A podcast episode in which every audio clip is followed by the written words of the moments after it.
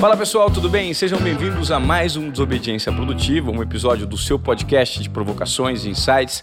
Só que dessa vez, como nós fazemos em todos os finais de ano, nós selecionamos as principais entrevistas das personalidades que passaram por essa cadeira aqui de entrevistado durante o ano de 2022.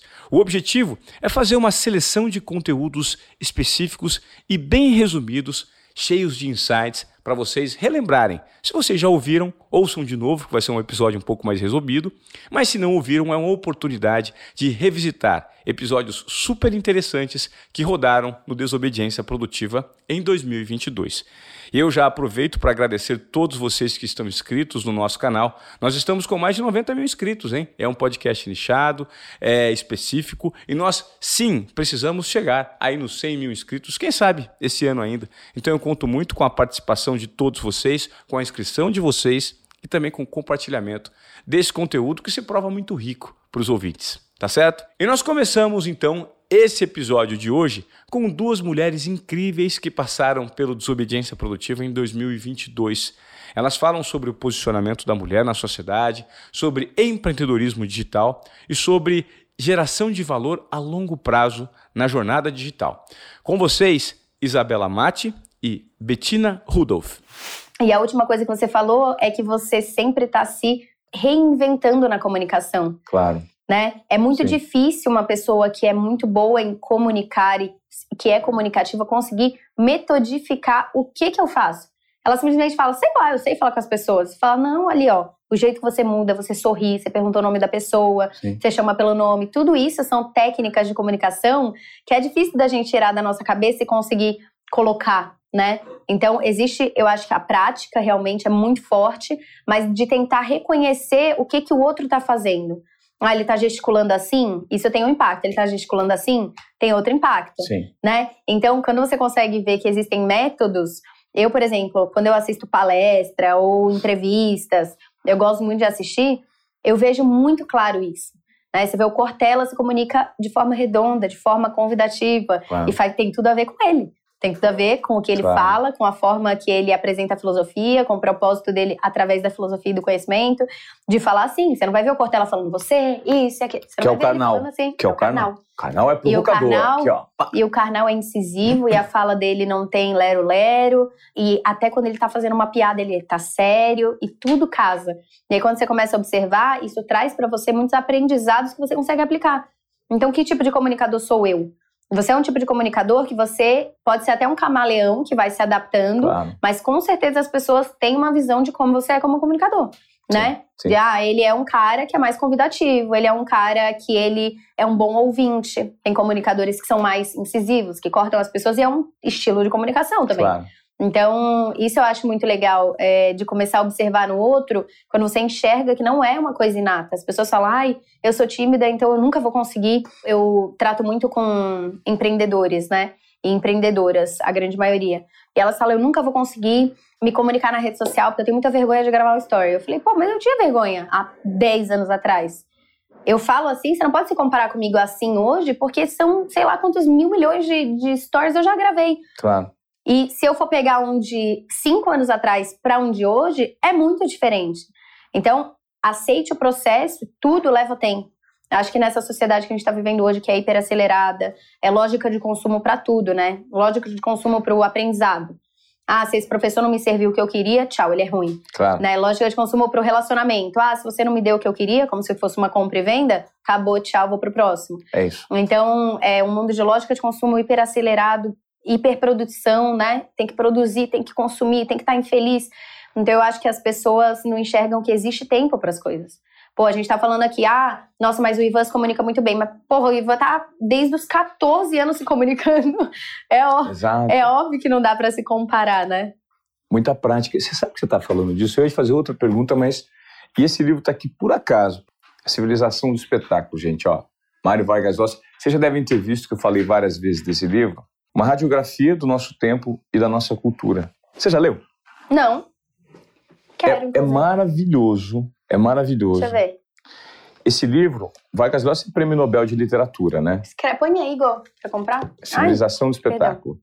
É, esse livro, Isa, ele, ele fala muito ele é uma crítica ferrenha uhum. à, ao, à sociedade contemporânea. Por quê? É o que ele tá chama de... sobre cultura, banalização das artes. Exatamente. Ai, muito legal, quero ler. Banalização das artes. Ele fala sobre a contracultura, uhum. que ele chama hoje de um, de um consumo imediatista que nós temos disponível na sociedade e que passa a falsa sensação de que todos são cultos. Porque é. cultura hoje é você saber quem é uh, o último namorado da Anitta, qual foi o último babado que rolou no Big Brother, porque ele chama isso de cultura da bisbilhotice. E que os grandes representantes da sociedade hoje não geram nenhum tipo de transformação pelo conteúdo que eles compartilham, mas sim geram o que ele chama de uma amortização, uma droga que faz com que todo mundo se sinta dentro. Prazer imediato. Prazer imediato. Tô ótimo. É. E que esses perfis da sociedade hoje substituíram os grandes compositores, escultores, musicistas, os artistas completos. Então as pessoas hoje não se propõem mais a se debruçar sobre um livro que demanda paciência, tempo, e que requer um nível de atenção para você assimilar aquele aprendizado. Por quê? Porque a gente vive a civilização do espetáculo, a cultura do imediatismo, porque é exatamente o que você estava uhum. falando. Esse livro é maravilhoso. Ah, eu vou ler. Leia. Mas você não acha que isso também tem relação com momentos históricos? Porque, por exemplo, existe o saudosismo, aquela coisa de na minha época era muito melhor, desde a época de Sócrates. Né? Tem um texto de Sócrates falando essa nova geração, eles não ligam para nada, e eles não ligam para o trabalho, e eles não ligam para o estudo, e blá blá blá. Então, em toda época existem semelhanças, mas na época dos escultores e pintores, nenhum deles era vangloriado. A gente vangloria eles do passado.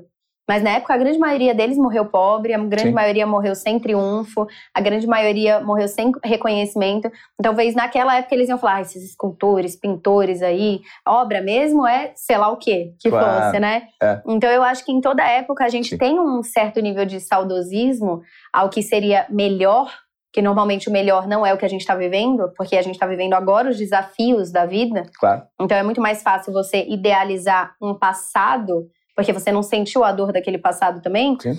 do que entender. Eu gosto muito de ser muito realista, assim, ó. O mundo é assim. O mundo é digital. As crianças vão entrar em universos digitais, queira você ou não. Você, como pai, como mãe, eu quero prolongar ao máximo.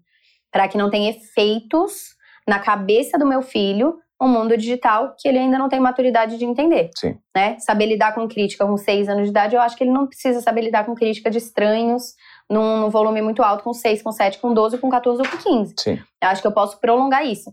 Porém, é o mundo que a gente vive. Se ele é hiperacelerado, então um, qual é o seu papel dentro desse contexto?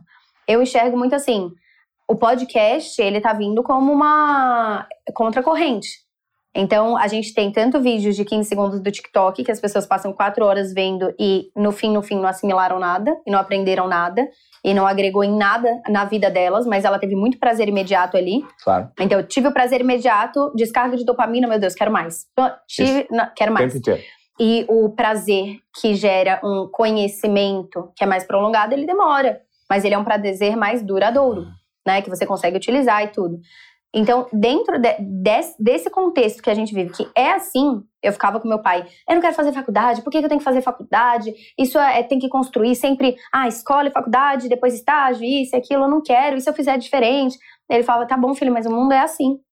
Você vai ter que ir pra escola, vai ter que estudar coisa do vestibular e o mundo é assim. Se adeque, você vai ter que se adequar ao contexto que tá, né? Então eu acho que tem que ter um pouco de, da, da contracultura, mas entendendo que é assim. A gente tem papéis de modificação. Então, o próprio podcast que eu estava falando é uma contracorrente.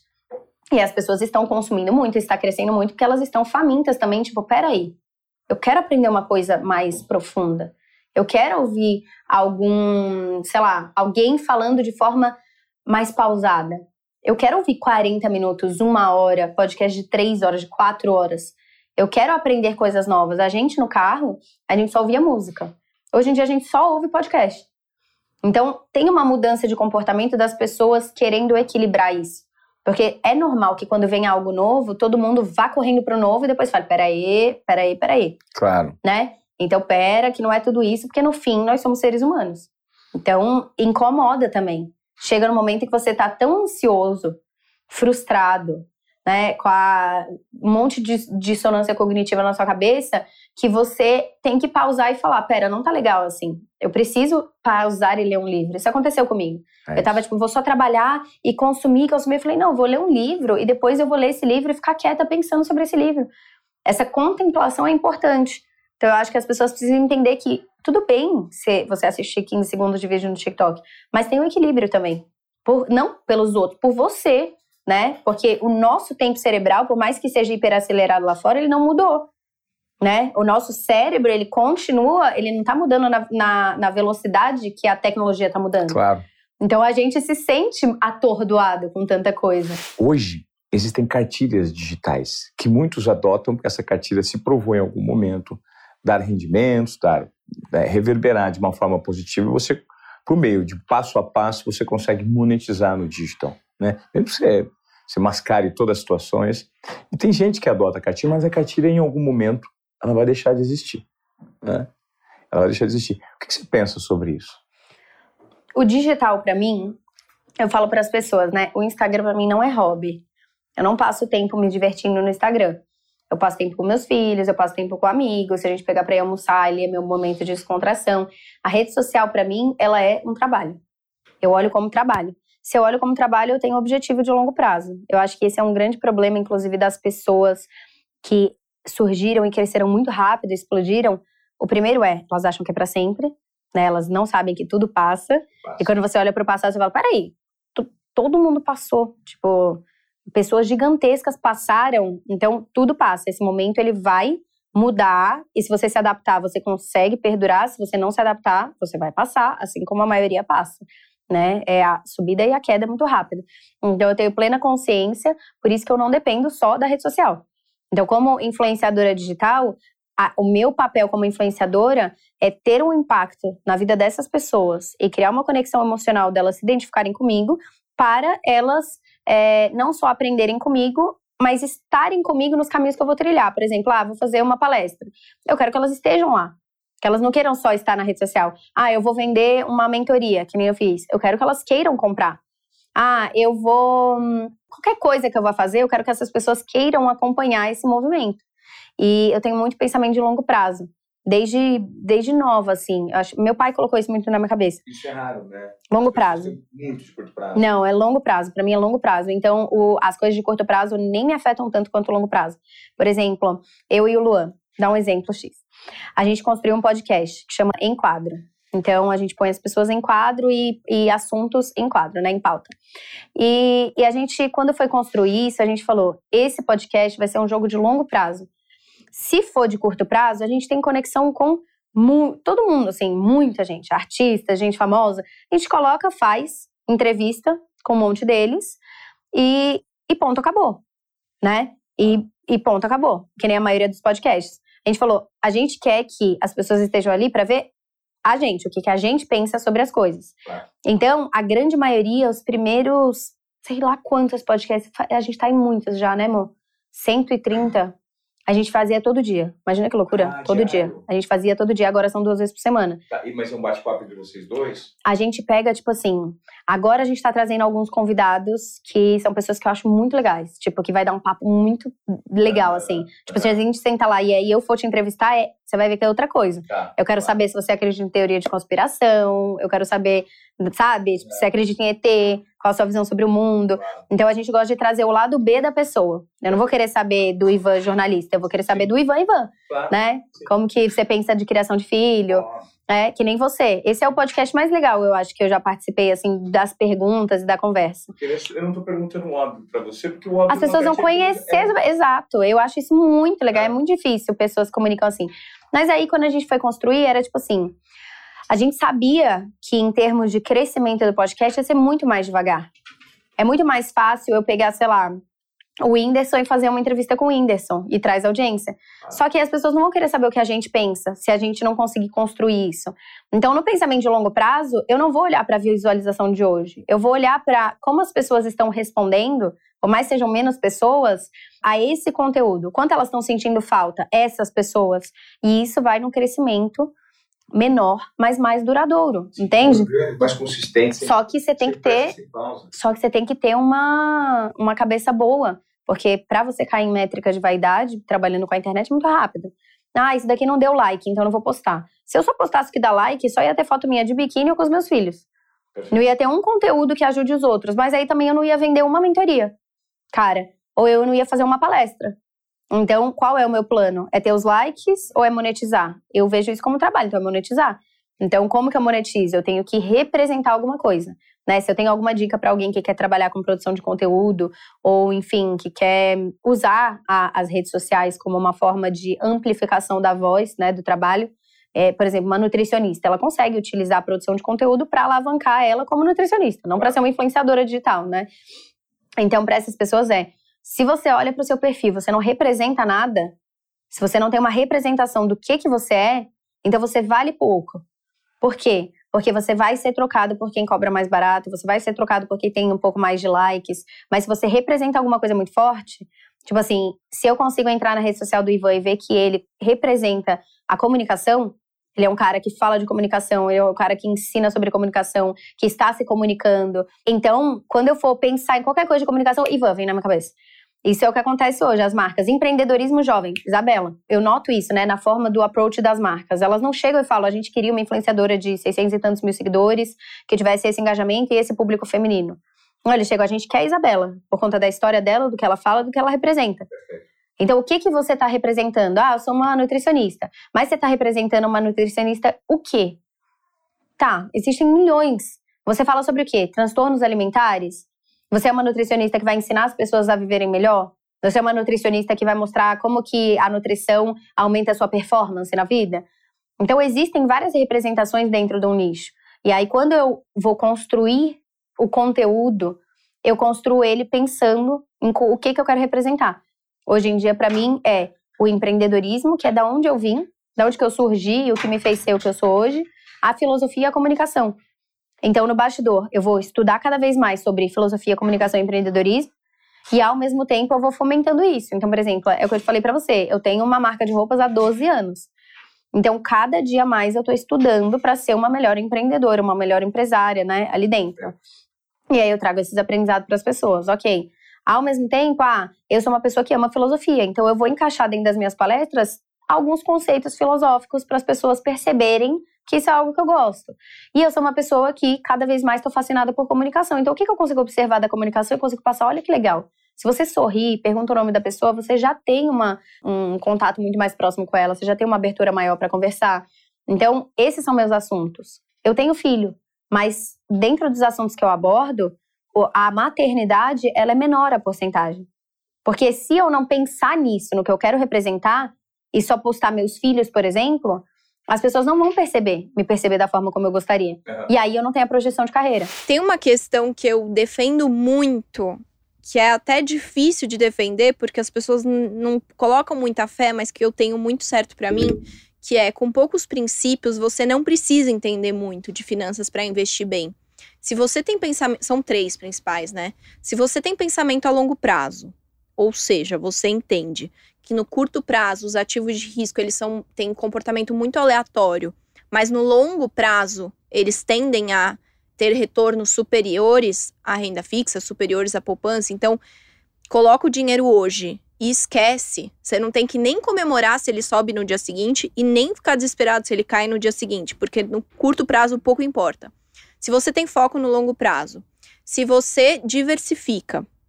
Então, ah, eu não entendo nada de bolsa de valores. Eu não entendo nada do que o Banco do Brasil faz para achar que é uma boa ação, mas eu diversifico entre vários setores, entre vários tamanhos de empresa. Eu tô meio que apostando na bolsa e não em uma ação específica. É o famoso não coloque todos os ovos na mesma cesta. Uhum. E se você tem uma alocação de portfólio, pensamento a longo prazo, diversificação e alocação. O que, que é alocação? Quanto de porcentagem da minha carteira eu vou ter em cada coisa? Então, um grande erro do investidor leigo é falar assim: ah, eu tenho muito medo, eu não vou investir em criptomoedas. Não, você não precisa ficar de fora totalmente. Você pode ter 1% em criptomoedas. Então, não é nem calça de veludo, nem bumbum de fora. É saber essa arte do quanto colocar em cada coisa, né? Adorei esse termo. É, eu não preciso ficar fora de cripto. Se eu tenho medo, eu vou colocar só um pouquinho, né? Eu não preciso ficar fora da bolsa de valores. Se eu tenho medo, eu vou colocar 5% e eu vou ter 95% em poupança. Coloca, começa colocando o pezinho na água, né? Uhum. Então, se você segue esses três princípios, a chance de você se dar mal como investidor no longo prazo é mínima. Você não precisa entender valuation de uma empresa, você não precisa entender como que os juros futuros impactam os seus investimentos. Você não precisa entender de grandes coisas. Você precisa do básico. E é isso que eu ensino no Jornada. Como o básico te faz capaz de tomar qualquer decisão na sua vida financeira. Surgiu um investimento X. Não sei o que é, não faço ideia do que é. O que, que eu vou fazer? Vou colocar um pouquinho, diversificando, pensando a longo prazo. Acabou, você decidiu. Você Perfeito. não precisou perguntar para o seu gerente. Perfeito. Decidiu. Ah, então a maior parte eu quero deixar segura vou te ensinar que a Selic é o melhor investimento para essa questão. Então, você deixa a maior parte na Selic. Então, eu dou a possibilidade da pessoa tomar as decisões da vida dela para ela não depender de ninguém que pode não estar tão bem intencionado como um gerente de banco. É isso que eu faço na jornada. Como é que ocupar esse espaço hoje e a responsabilidade que você tem daquelas que querem seguir a sua trajetória e ocupar o mesmo espaço que você ocupou? Como é que você lida com essas pessoas e o que você explica dessa trajetória? Primeiro é uma grande responsabilidade, né? Até é difícil lidar com o emocional, com a necessidade de amadurecer, de enxergar que você tem que fazer um contraponto difícil entre encorajar as pessoas e falar dos pontos positivos de tudo aquilo que você conquistou e mostrar que as pessoas também podem conquistar, ao mesmo tempo que eu carrego também uma preocupação muito grande com falar para as pessoas que dinheiro não é tudo e que se elas estão é, projetando aquilo e que nem loucas querendo alcançar um objetivo e deixando de viver, enfim, elas podem se frustrar muito quando elas chegarem em tal ponto. Então, é, isso foi uma coisa que surgiu nos últimos, assim, dos, dos quatro, três anos, né, que eu falo sobre educação financeira surgiu nos últimos dois anos, no último ano, assim. Uhum. É, entender como, ao falar sobre dinheiro e investimentos, eu também tenho que falar sobre saúde